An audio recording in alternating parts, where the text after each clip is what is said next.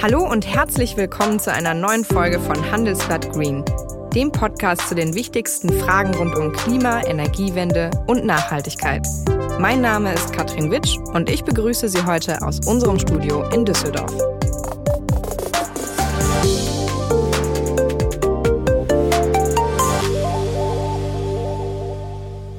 Jetzt mal ehrlich. Wie viele Klamotten hängen bei Ihnen eigentlich im Kleiderschrank, die Sie noch nicht einmal getragen haben? Wissen Sie nicht? Ich kann es Ihnen sagen. Im Schnitt tragen wir Deutschen nämlich jedes fünfte Kleidungsstück so gut wie nie und kaufen trotzdem immer weiter. Fast Fashion nennt sich dieser Trend. Was wir nicht mehr anziehen, schmeißen wir weg oder bringen es in die Altkleidersammlung. Wir brauchen ja Platz für Neues. In der Klimadebatte wird oft über das Fliegen, schmutzige SUVs oder Kreuzfahrten geredet. Aber dass allein die Modeindustrie für 5% der weltweiten CO2-Emissionen verantwortlich ist, das wissen wahrscheinlich die wenigsten. Jede Woche kommen neue Kollektionen auf den Markt. Immer billiger, immer schneller und immer mehr, als man jemals tragen könnte. Aber klar, so ein T-Shirt für 9 Euro ist ja auch schnell mal im Einkaufswagen. Und so geht das immer weiter. Aber die Frage ist, wie beeinflusst unser Konsum das Klima? Was tun die Modeketten gegen ihre schlechte Umweltbilanz? Und genau darüber spreche ich heute mit Viola Wohlgemuth, Expertin für nachhaltigen Konsum bei Greenpeace.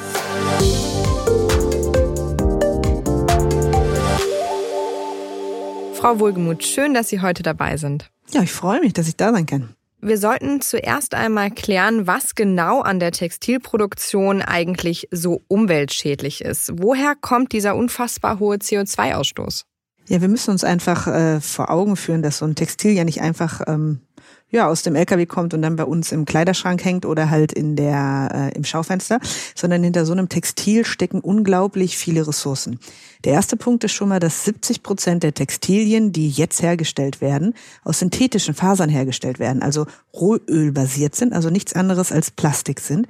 Die werden also einmal raffiniert, ähm, dieses Öl, dann wird es transportiert und dann haben wir Schritte, die auf der ganzen Welt verteilt sind. Diese Lieferketten sind also ausgelagert worden. Ich brauche sehr viel Chemikalien für die Herstellung dieser Textilien. Das ist dann die sogenannte Ausrüstungschemikalie. Das heißt, was auf das T-Shirt kommt, welche Farbe es hat, der Druck, der Print, das Waschen dieser Chemikalien wieder darunter. Mittlerweile sind das bis zu 3000 verschiedene Chemikalien, mit denen so ein Textil in Berührung kommt. Und dann wird das Ganze natürlich mit extrem aufwendigen Prozessen zwischen diesen verschiedenen Ländern auch nochmal hin und her geschickt. Oft wird viel geflogen. Fast Fashion wird auch geflogen. Und ähm, dann sehen wir, dass so ein Textil, wo so ein großer ja, CO2-Fußabdruck dahinter ist, dann eben nach Europa kommt. Und das ist eben das große Problem. In solchen Massen dass das einfach nicht mehr klimaverträglich ist. Wir müssen uns vorstellen, dass zwischen 2000 bis heute wir die Massen an Textilien, die wir produzieren und kaufen, verdoppelt haben und die Tragezeit halbiert haben. Und das ist natürlich in Zeiten, in denen wir einfach, einfach nur eine begrenzte Ressourcen auf diesem Planeten haben, ist das nicht mehr tragbar. Jetzt haben Sie nochmal den Begriff Fast Fashion erwähnt. Der steht besonders in der Kritik in letzter Zeit. Also immer mehr neue Kollektionen in kürzeren Abständen, die wir dann in den Läden shoppen können. Seit wann gibt es diesen Trend denn überhaupt? Oder gab es das schon immer? Nee, das gab es wirklich früher noch nicht. Ähm, das ist wirklich eine Entwicklung, die von H&M und vor allem von Zara ausgegangen ist. Das war wirklich eine Marketingstrategie. Wie schaffe ich es, möglichst mehr Kleidung zu verkaufen? Wie schaffe ich es, Menschen dazu zu bringen, mehr Geld für Textilien auszugeben und einen schnelleren Durchsatz zu haben? Und die Idee ist halt hier dieser Begriff Fast Fashion, also das schnelle Geld mit dem Billigschick. Ich produziere einfach die Kleidung, die man früher ab und zu mal gekauft hat, die man vielleicht halt auch für besondere Anlässe gekauft hat, die produziere ich einfach so billig, dass ich Menschen den Eindruck vermittle, du kannst sie dir einfach dauernd kaufen und es ist auch nicht schlimm, wenn du die wegwirfst, denn es gibt ja im nächsten Tag, in der nächsten Woche schon wieder das Neue. Das ist eben genau dieser Trend, der um die 2000er Jahre angefangen hat, wo sich also die Produktion verdoppelt hat und die Tragezeit gleichzeitig halbiert hat. Also dieser schnelle Durchlauf von Kleidung, die nicht mehr wertgeschätzt wird als ein besonderes Stück, was ich mir kaufe für einen besonderen Anlass oder für einen besonderen Grund, sondern sie ist zu einem ja, Lifestyle-Artikel geworden, den ich eben auch einfach wegwerfe, wenn der nächste im Schaufenster hängt. Das Wetter schlägt Kapriolen, der Nordpol schmilzt und die Wüsten dehnen sich aus. Nachhaltigkeit und Klima werden deshalb immer wichtiger für uns. Und deswegen sind auch viele Unternehmen bereit, sich dafür richtig ins Zeug zu legen. Fragt sich nur, wie? Ich bin Christine Weininger, Ihre Sustainable Finance Expertin bei der Hypovereinsbank. Das heißt, ich weiß, was Unternehmen brauchen, wenn sie fragen, was muss ich in meiner Branche jetzt in Angriff nehmen, damit ich für die Zukunft nachhaltig aufgestellt bin. Welche Investitionen sind heute sinnvoll, um unternehmerisch und privat Rendite und Nachhaltigkeit unter einen Hut zu bringen? Für die HVB ist Nachhaltigkeit keine Phrase, sie ist fest in unserer Unternehmensphilosophie und unserer Beratung verankert. Daraus schöpfen wir, wenn es um Ihre Fragen zur Unternehmensfinanzierung und Investitionen in Zeiten des Wandels geht. Noch viel mehr dazu finden Sie auf unserer Website oder in den Show Notes. Wir freuen uns auf Sie.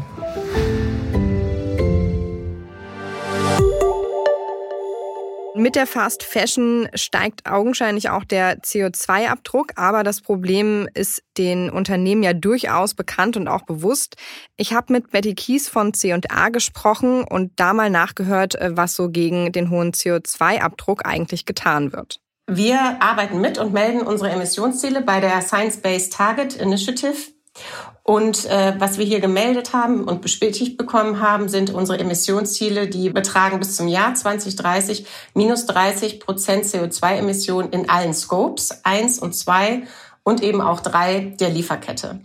Und äh, wir arbeiten auch jeden Tag daran, diese Ziele zu erreichen, denn wir wissen, es gibt äh, die berechtigten Forderungen in unserer Industrie, äh, die noch nicht äh, völlig erfüllt sind. Und ähm, da würde ich auch gern betonen, das schaffen wir auch nur gemeinsam. Also nur wenn wir unsere Erfahrungen und die ähm, Erkenntnisse, die wir sammeln, wie wir besser werden können, bei unseren Emissionen teilen, äh, können wir auch als Branche das äh, hier besser werden. Frau Wohlgemuth, was sagen Sie dazu? Reicht das? Nein, leider reicht das nicht und vor allem müssen wir im Detail gucken, was denn diese 30 Prozent wirklich bedeuten. Erstmal müssen wir gucken, was haben wir draußen gerade für eine politische Stimmung. Wir reden über Klimaschutz den ganzen Tag. Wir haben ein neues Klimaschutzgesetz. Natürlich kann es sich keine Industrie, auch die Textilindustrie, die sehr lange gar nicht betrachtet wurde im Aspekt der äh, Klimaproblematik, leisten, nicht mehr darüber zu reden. Deswegen finden wir bei jedem Textilriesen von Fast Fashion bis fairer Mode ein Reiter mit Nachhaltigkeit und ganz vielen tollen Zahlen und Ideen. Das Problem ist aber hier die Nachweisbarkeit einmal und wirklich hinterzugucken, welche Methodik denn angewandt wird. Denn zum Beispiel das Anpflanzen von Bäumen, also nichts anderes eigentlich als, ich bin hier so ein bisschen CO2 und dann ist es okay, wenn ich auf der anderen Seite der Welt, nämlich gerade da, wo unsere Textilien hergestellt werden, hauptsächlich in Südostasien weitermache wie bisher, reicht das eben nicht. Das ist eben das große Problem. Wir müssen uns vorstellen, dass, wie gesagt, nicht nur in diesen Produkten Ressourcen stecken, sondern gerade die Produktion sehr energieaufwendig ist und die wird eben in Indien, in Bangladesch, in China hauptsächlich mit Braunkohleverstromung ähm, hergestellt. Das bedeutet also, wenn wir über Klimaschutz reden, hier in Deutschland, dann dürfen wir uns nichts vormachen. Das ist nicht nur unser Verkehr, also unsere Mobilität mit einem Auto, sondern das betrifft eben auch jedes Kleidungsstück, das für uns hergestellt wird. Und wir reden hier nicht von kleinen Zahlen, nur mal für so die Vorstellung, die Textilindustrie ist der viertgrößte Produzent von Treibhausgasen weltweit. Und das für Kleidungsstücke, die im Extremfall in Deutschland, wie zum Beispiel ein Party-Top, das ist so das SUV der Textilindustrie, nur noch 1,7 Mal getragen werden. Und das ist halt einfach äh, eine Absurdität. Das heißt, die werden nur noch 1,7 Mal getragen, heißt, sie sind relativ schnell wieder, ja, wo eigentlich? In der Altkleidersammlung, im Müll? Also was passiert eigentlich äh, mit Klamotten, die wir aussortieren? Ja, das ist eben ein ganz wichtiger Punkt, denn ähm, bei der, der Klimabilanz von Textilien geht es nicht nur um die Produktion, sondern was passiert danach damit und wie lange tragen wir sie. Und das ist genau dieser Trend, der sich durch Fast Fashion entwickelt hat. Kleidung ist zu einem Wegwerfprodukt geworden. In Deutschland ist es im Moment so, dass wir Textilien in den Altkleidercontainer geben. Wir geben sie aber auch in den ganz normalen Hausmüll. Wir müssen uns einmal vorstellen, dass 3,7 Prozent unseres Hausmülls nur mit Textilien voll sind. Ähm, also Unmengen Textilien, die eigentlich noch tragbar wären. Die Textilien, die wir in die Altkleidercontainer geben, da haben wir immer ein gutes Gefühl gehabt, das war, wir spenden für einen Menschen, der das vielleicht gebrauchen kann. Ich habe viel zu viel. Dann kann ich mich umdrehen und weiter shoppen, weil der Kleiderschrank ist ja wieder leer. Aber die Hälfte dieser Textilien, die wir in diesen Altkleidercontainern haben, werden auch schon vor Corona nicht verwendet als Textilien. Also nicht als Secondhand, sondern die Hälfte davon wird zerstört. Die wird geschreddert oder die wird verbrannt. Das heißt, geschreddert geschredderte Textilien, also 50 Prozent von diesen Textilien, werden zu Dämmmaterial oder zu Malerflies. So viel Malerflies werden wir in Deutschland gar nicht brauchen, wie wir hier an Textilien haben. Also warum ich das nochmal so hervorhebe, ist, wir müssen uns, wir müssen wegkommen und wir müssen uns losmachen von dieser Idee, dass Textilien kreislauffähig sind. Was wir tragen, und das ist wirklich hart zu hören, aber das ist nun mal leider jetzt Fakt, das sind Plastik, Produkte. Das ist nichts anderes als eine Plastiktüte, die ich kurzfristig trage und danach wegwerfe. Das ist aus der, aus den wertvollen Textilien geworden durch diesen Trend Fast Fashion. Und den müssen wir durchbrechen. Das bedeutet also nicht, dass man irgendwie eine schönere Technik einsetzen kann und dann weiter Fast Fashion machen kann mit ein bisschen CO2-Einsparung. Das ist eben genau die Realität, der wir uns stellen müssen.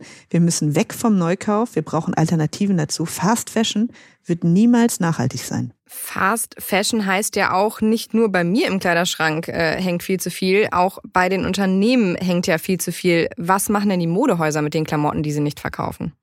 Das ist das große Geheimnis der Modeindustrie.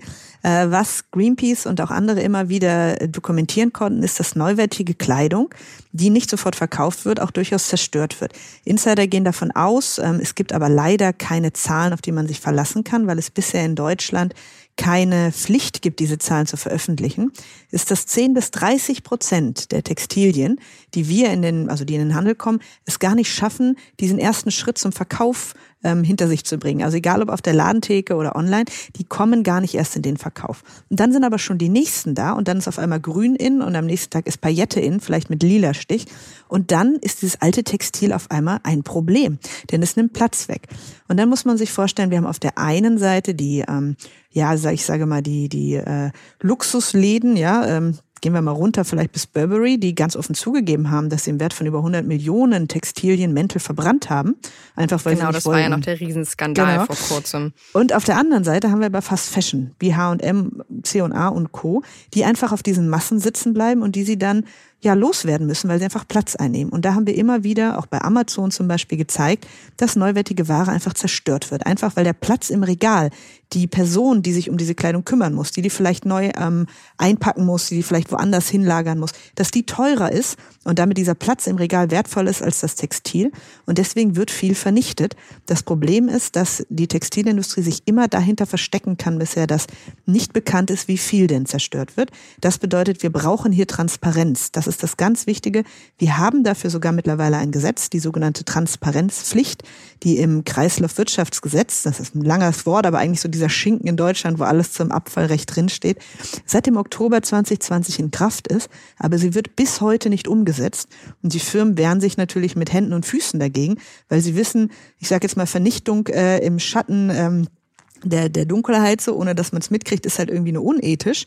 Aber wenn das halt im Licht der Öffentlichkeit wäre und Menschen das mitbekommen, dann wäre es ein PR-Desaster. Ich habe das natürlich auch C&A gefragt, was die denn mit solchen Klamotten machen. Und da hören wir mal kurz in die Antwort von Frau Kies. Unser Ziel ist es grundsätzlich, sämtliche Produkte in der jeweiligen Saison zu verkaufen. Und entsprechend umsichtig äh, kaufen wir auch ein. In der Corona-Krise ist uns der Abverkauf auch wirklich gut gelungen, unterstützt von Marketingmaßnahmen wie Click und Collect äh, und Click und Meet oder aber auch unserer Überraschungstüte, die sehr gut ankam. Da konnte man äh, für 15 Euro sieben Teile bekommen, wusste nur die Größe, sonst nicht, was drin war. Diese Maßnahmen haben geholfen und wenn dann doch noch einzelne Produkte übrig blieben, ähm, dann verkaufen wir die an sogenannte Restantenhändler, die sich auf die Vermarktung solcher Ware spezialisiert haben. Es ist diesen Händlern im Übrigen vertraglich ausdrücklich untersagt, unsere Ware auf Müllhalden zu entsorgen oder sie zu verbrennen. Frau Wohlgemuth, was sagen Sie dazu? Das hört sich immer Hört so sich doch schön erstmal nach einem ne? guten Plan an. Genau. Der Plan ist immer gut und niemand möchte vernichten. Und die Realität sieht halt leider immer wieder anders aus. Denn erstens müssen wir uns vor Augen führen, alleine in diesem Winter, im Corona-Winter in Deutschland, sind bis Ende Januar nur im stationären Handel, also noch nicht mehr die großen Online-Riesen mit drin, 500 Millionen Textilien liegen geblieben. In den Lieferketten nochmal 300 Millionen. Wir reden also insgesamt von 800 Millionen neue Wintertextilien. Das sind zehn pro Person, ja, also zehn pro Person in Deutschland Jacken, Stiefel, warme Pullover, die nicht verkauft wurden, vom Baby bis zur Oma, diese Sachen werden auch im nächsten Jahr nicht verkauft werden und die Frühlingskollektion ist einfach schon da. Das bedeutet also, was passiert mit dieser Kleidung? Die wird eben nicht komplett eingelagert, denn das kostet Geld. Im Gegenteil, wir hatten sogar die absurde Situation in diesem Winter, dass man die Corona-Hilfsgelder beantragen konnte, je einfacher man nachweisen konnte, dass man möglichst viel Verlust hatte. Also zwischendurch wurde sogar gesagt von Steuerrechtlern, wenn ihr einen Vernichtungsnachweis bringt, dann könnt ihr einfacher an die Corona-Hilfsgelder kommen. Das ist natürlich einfach ein Skandal und und das Problem, was wir hier sehen, ist auch ganz klar, es gibt eben nicht diese Transparenzpflicht. Sie wird immer noch nicht umgesetzt. Alle sagen, sie vernichten nicht. Die Realität Aber sieht anders aus. Das, was Frau Kies gesagt hat, ist doch aber eigentlich genau das, was Greenpeace fordert, nämlich, äh, dass die Kleidung abgenommen wird, die nicht verkauft wird und dass die Unternehmen dazu auch verpflichtet sind. Und das Unternehmen C&A macht das augenscheinlich und setzt vertraglich fest, dass diese Kleidung nicht verbrannt oder sonstig vernichtet werden darf. Ist das nicht genau das, was Sie fordern? Das ist genau die Richtung, die wir fordern. Das ist richtig. Was wir fordern, ist nämlich, dass wir erstens das Vernichtungsverbot von Neuwaren in Deutschland, was auch in diesem Kreislaufwirtschaftsgesetz jetzt verpflichtend ist, umsetzen. Das wird nicht getan. Die Behörden setzen es nicht um. Sie kontrollieren nicht. Deswegen findet man immer, dass doch, also immer wieder, dass doch Vernichtung stattfindet. Und es muss vor allem in diesem Transparenzgebot klar sein, dass die Zahlen offengelegt werden. Also genau wie bei den Plastikverpackungen, wenn die in Deutschland in Verkehr gebracht werden, muss ich die registrieren und bekannt geben, wie viele das sind bei einer zertifizierten Stelle. Genau das brauchen wir für Textilien auch. Denn wenn ich sage, ich habe da tolle Maßnahmen, hört sich das erstmal gut an, solange die nicht nachzuprüfen sind, weil ich die nirgendwo hinterlegen muss, kann das halt auch einfach nur ein Marketing-Gag sein. Das zweite Problem ist eben genau, wenn die an Restanten gehen und weiterverkauft werden, hier verschwinden sie einfach oft, das sind fast schon stellenweise zumindest mafiöse Strukturen, die werden umdeklariert, man weiß dann nicht, ob das neuwertige oder alte Ware ist. Mit der guten, die, die ich gut verkaufen kann, die also einen hohen Marktwert hat, wird bestimmt noch was gemacht. Aber ein großer Teil, und das ist eben leider gerade Fast Fashion, Mode, die eben praktisch keinen Marktwert hat, weil die niemand nutzen will. Da kann ich oft noch nicht mal mehr Dämm- oder vor allem Putzlappen draus machen, weil die nicht mal Wasser mehr aufnehmen. Diese Textilien landen leider oft einfach in der Verbrennung. Wir haben gerade erst gezeigt, dass sie zum Beispiel nach Rumänien gehen, wo sie verbrannt werden als Heiztextilien, auch illegal die dann aber eben aus Deutschland gekommen sind. Das ist eben das Problem. Diese Kanäle sind intransparent. Wenn die Textilindustrie also jetzt nach vorne geht und sagt, wie hier C&A, wir wollen nicht dieses Image des Zerstörens haben, dann müssen sie jetzt endlich das Gesetz umsetzen und ihre Daten offenlegen, zumindestens für die Regierung, damit nachzuvollziehen ist, ja, hier wird nicht mehr zerstört. Das heißt, es braucht auf jeden Fall mehr Transparenz, aber der Verbraucher hat ja auch seinen Part und über den wollen wir auch noch ein bisschen sprechen. Aber erst kommen wir mal zu unserer Schnellfragerunde. Da würde ich Ihnen jetzt einfach ein paar kurze Fragen stellen, die Sie so schnell wie möglich beantworten. Okay.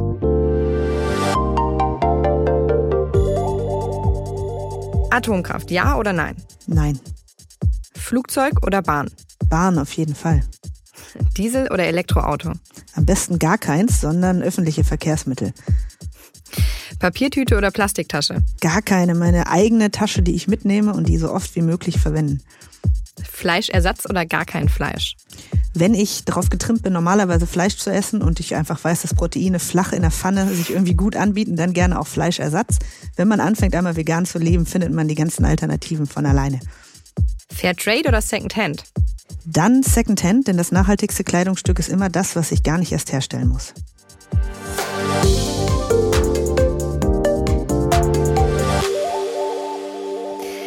Frau Wohlgemuth, die Unternehmen haben also auch noch ein ganzes Stück Arbeit vor sich, aber wir müssen ja mal festhalten, der Kunde wird ja nicht gezwungen, im Schnitt 60 neue Kleidungsstücke im Jahr zu kaufen. Liegt die Verantwortung nicht also mindestens genauso sehr in unserem eigenen Konsumverhalten? Wir sind natürlich ganz klar als Konsumentin Teil dieses Rats, dieses Wahnsinns Fast Fashion, dieses ähm, schnellen Geld mit dem Billigschicks. Das bedeutet, wir können genauso gut, wie wir Teil des Problems sind, auch Teil der Lösung werden. Das ist gar keine Frage. Das bedeutet also auch für uns, das Beste, was wir jetzt tun können, ist gerade in Corona sich mal zurückbesinnen, was uns wirklich wichtig ist. Und das ist eben gerade oft nicht das Neukaufen, sondern sich mit seinen Textilien äh, auseinanderzusetzen, mit Freunden sich zu treffen. Also wirklich die Dinge, die uns jetzt eigentlich fehlen. Aber man muss natürlich auch sagen, dass die Textilindustrie dieses, ähm, diese Idee des Kaufens einfach so auf gewertet hat. Wir gehen ja am Samstag nicht eine Hose kaufen, weil ich meine Hose kaputt ist, sondern ich gehe shoppen mit den Freundinnen. Das heißt, ich habe eine Werbung draußen, die mich so beeinflusst, dass es mir fast gar nicht mehr möglich ist, ihr zu entkommen. Wenn ich mit dem Fahrrad nur von zu Hause ins Büro fahre, bin ich schon an mindestens zehn Werbeplakaten dran vorbeigefahren für Kleidung, wo ich junge, hübsche, Menschen sehe, die im Urlaub sind, denen es gut geht, die alle Spaß haben und diesen ganzen Traum, den ich mir gerade nicht verwirklichen kann, weil Corona ist und es vielleicht auch gerade regnet in Hamburg, der ist möglich für ein Shirt mit oder ein Kleid für 29,90 Euro. Das bedeutet also, diese ganzen Ideen, diese Träume, die auf diese Textilien projiziert werden, denen können wir oft gar nicht entgehen. Das heißt, wir müssen wirklich aktiv, ja, dagegen ankämpfen. Das muss man sich auch vergegenwärtigen. Und deshalb sage ich, wir brauchen einen Wandel der Textilindustrie. Es muss nämlich für uns möglich sein, diese ganzen Alternativen zum Neukauf. Und damit meine ich Secondhand, Leihen, Teilen, Tauschen. Also die Sharing-Modelle, die es für Autos, die es mittlerweile sogar für Handys, für alles Mögliche gibt, für unsere Musik, die brauchen wir dort auch. Die Möglichkeit, etwas reparieren zu lassen, etwas abzugeben, mir Secondhand etwas zu holen, die müssen in unserem Alltag erfahrbar sein. Also nicht so in einer linken Öko-Ecke vielleicht, die man jetzt so in Hamburgs Innenstadt hat und so eine Greenpeace-Frau wie ich äh, sich mit auseinandersetzt in ihrem Instagram-Kanal. Nein, die muss in jeder Einkaufsmeile vorhanden sein. Ich muss Würden also Sie Zalando als linke Öko-Ecke bezeichnen, weil die haben ja jetzt auch sehr prominent eine Plattform gelauncht auf der Hauptseite, wo man eben Secondhand-Ware kaufen kann. Genau, das ist es, was Sie sagen. Es ist sehr, sehr prominent gelauncht und dann kann ich dort Secondhand kaufen, fühle mich also, da ich ja mitgekriegt habe, irgendwie Textilindustrie ist, ne, so richtig fancy ist das nicht. Dann kaufe ich doch mal bei Zalando, wo ich immer shoppe, Secondhand, und dann kaufe ich noch fünf andere Artikel, die sind eben nicht Secondhand. Aber es ist ja gar nicht schlimm, weil dieses eine war Secondhand. Mir ist natürlich klar, dass eine Textilindustrie, die uns über Jahre eingetrichtert hat, dass wir Kleidung shoppen müssen, weil Shoppen Spaß macht, weil es ein Endorphin-Kick ist. Also nichts eigentlich anderes als äh, eine Droge auf dem Markt. Ne? Also es geht so ganz schnell shoppen, Endorphin-Kick. Na gut, muss ich halt wieder shoppen, damit ich den habe, die weiß natürlich, wie sie mit uns umzugehen hat. Die hat uns über Jahre studiert und die weiß auch, oh Leute, gerade ist Nachhaltigkeit in. Es gibt Studien, die gezeigt haben, dass über 50 Prozent der Deutschen nämlich ganz klar sagen, dass sie eine Marke oder einen Brand bevorzugen, wenn sie glauben, dass die nachhaltig sind. Wenn Sie das also selber empfinden, also was tue ich als Fast Fashion Riese, der weiß, mein Geschäftsmodell ist halt irgendwie nicht wirklich klimatauglich, dann gebe ich dem einen grünen Anstrich. Das heißt, ich nehme ein bisschen Secondhand mit rein, ich mache ein bisschen Rücknahme wie bei H&M und dann gehen diese Textilien bei H&M zum Beispiel ins ganz normale Altkleidersystem, wie das, was ich auch vor der Tür habe. Aber ich kriege im Gegenzug das Gefühl, ich habe was Gutes gemacht, der Kleiderschrank hat Platz und ich kriege noch einen Gutschein, kann mich also direkt umdrehen und weiter shoppen. Da sieht man also, man muss einfach genau hingucken und Fast Fashion, bleibt dabei, wird niemals nachhaltig sein. Wir brauchen Alternativen zum Neukauf. Gibt es denn eine Alternative, was ich mit meinen alten Kleidern machen kann? Wenn die Altkleidersammlung schon nichts taugt, was kann ich denn stattdessen damit machen? Ja, da gibt's natürlich ganz viele Möglichkeiten. Erstmal müssen wir uns äh, vergegenwärtigen, dass hinter jedem dieser Kleidungsstücke eben wertvolle Ressourcen stecken. Das heißt also, unser Kleiderschrank ist eigentlich ein Fundus an Ressourcen und wir haben irgendwie auch ein bisschen Verantwortung für diese Ressourcen, denn die wurden ja am Ende der Welt für uns zusammengeklaubt, hergestellt und hierher geschickt. Das bedeutet also einfach mal den Kleiderschrank aufmachen und gucken, was denn da alles drin ist. Das heißt, selber Verantwortung dafür übernehmen. Gucken, trage ich die wirklich nicht oder kann ich die nochmal anders kombinieren? Ähm, kann ich was anderes tun, außer die einfach wegzuschmeißen? Gibt es also die Möglichkeit, dass ich einen kleinen Teil aussortiere, den online verkaufe, den online weitergebe, den an Freundinnen gebe, zu einem Kleiderkreisel mich anmelden? Es gibt mittlerweile in den letzten Monaten ich habe das Gefühl, fast 100 Apps, die einfach nur aufgeploppt sind, wo es Second-Hand-Möglichkeiten gibt. Mhm. Also meine Kleider wieder in den Umlauf bringen. Und das ist das Wichtige. Das geht, wie gesagt, nicht nur bei einer Kleidertauschparty in der Stadt. Das geht unter Freunden, das geht in der Familie, das geht online. Es gibt also für jede und jeden von uns eigentlich in jedem Lebenslage eine Möglichkeit, Alternativen für diesen Neukauf zu nutzen. Nur wir müssen anfangen, uns damit zu beschäftigen.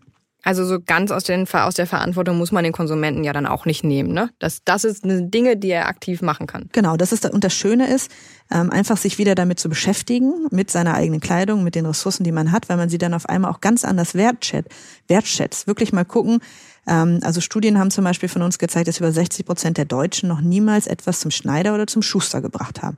Und dann sind es ganz kleine Schritte, die ich tun kann. Die Schuhe, die ich eigentlich cool finde, mal raussuchen, mir die Zeit nehmen, heute rauszufinden, wo ist denn der nächste Schuster? Und wenn ich dann zur Arbeit gehe, bringe ich sie mal vorbei. Also so ganz kleine Dinge und auf jede kann ich eigentlich stolz sein, denn jeder dieser kleinen Schritte ist ein aktiver Teil zum Klimaschutz. Das ist also das Schöne, denn unser Konsum Unser Überkonsum ist eigentlich am Ende der große Klimakiller, den wir gar nicht sehen. Und den haben wir aber alle in der Hand und können da jeden Tag was gegen machen. Glauben Sie denn, dass Modebranche und Konsumenten das Problem mittlerweile erkannt haben? Also sind wir auf dem richtigen Weg? Erkannt haben sie es definitiv und das ist auch absolut notwendig, wenn wir einfach mal sehen, dass in Zeiten der Klimakrise alleine die Textilindustrie für der viertgrößte Produzent von Treibhausgasen ist. Das ist ja etwas Absurdes. Wir reden ja hier nicht von Mobilität, wir reden hier nicht von Lebensmitteln, sondern von Kleidungsstücken, die dann, wie wir leider feststellen, zum großen Teil ja weggeschmissen oder verbrannt werden. Das heißt, sie wissen, dass ich etwas tun muss. Wir haben auch sowohl in Europa als auch in Deutschland neue Gesetzgebungen, die halt hier äh, voranschreiten. Aber es geht alles noch nicht schnell genug. Das heißt, wir brauchen ganz klar uns als Konsumentinnen, denn wir sehen diese Alternativen, wir nutzen sie auch stellenweise schon. Sie, wir hatten noch nie so einen großen, einen großen Fortschritt in der Effizienz dieser neuen Methoden. Also es gibt hunderte von Apps, die gerade irgendwie aus dem Boden ploppen, wenn es darum geht, wo kann ich Secondhand kaufen, wo kann ich Kleider leihen oder tauschen. Es gibt mittlerweile Kleidereien in Städten, wo ich also meine Kleider leihen kann, so wie ich Bücher ausleihen kann. Es gibt die Möglichkeit, Pakete nach Hause geschickt zu bekommen, wo ich ähm, irgendwelche Designerkleidung drin habe. Dann habe ich irgendwie das schöne Cocktailkleid oder die äh, sehr schicke Jeans, die ich dann mal auf dem Podium trage oder eben zu einer Party, wenn dann Corona mal vorbei ist. Und dann schicke ich sie zurück, habe aber trotzdem dieses Gefühl, ich habe was Neues, ich habe mich ausprobiert, habe von mir aus auch das Instagram-Bild. Also es gibt diese ganzen Alternativen mittlerweile zum Neukauf. Es geht also nicht um Verzicht. Es geht darum, dass wir einen Umbau brauchen. Und der ist natürlich jetzt am schnellsten und besten möglich, denn wir haben Corona. Menschen sind bereit, etwas umzubauen. Wir haben sogar ein Sterben in den Innenstädten der normalen Textiler. Jetzt müssen die unterstützt werden, die sagen, jawohl, ich gehe voran. Statt Neukauf biete ich Recycling an, ich biete Rücknahmesysteme an, ich mache Secondhand, ich mache Leih- oder Tauschmodelle. Also wenn, wann nicht jetzt? Jetzt ist die Möglichkeit, diesen Umbruch zu bewirken. Und ich sehe da eigentlich äh, sehr große Möglichkeiten gerade und auch viele vor allem, die es wollen, die es annehmen, sowohl Händlerinnen als auch Politik als auch vor allem Konsumentinnen. Okay, dann sind wir mal gespannt, ob jetzt nach Drive Now auch noch äh, Where Now kommt. Ich habe noch eine allerletzte Frage, die wir all unseren Gästen stellen. Frau Wohlgemuth, wann hatten Sie denn das letzte Mal ein richtig schlechtes Gewissen der Umwelt gegenüber in Ihrem persönlichen Alltag? Als ich Motorrad gefahren bin, ähm, weil ich sehr gerne schnell Motorrad fahre und äh, zu einem Dreh musste und bin dort gar nicht anders hingekommen. Da hatte ich wirklich ein schlechtes Gewissen. Also das nächste Mal dann doch wieder die verbrennerfreie Alternative? Genau. Frau Wohlgemuth, vielen Dank für das Gespräch. Sehr gerne.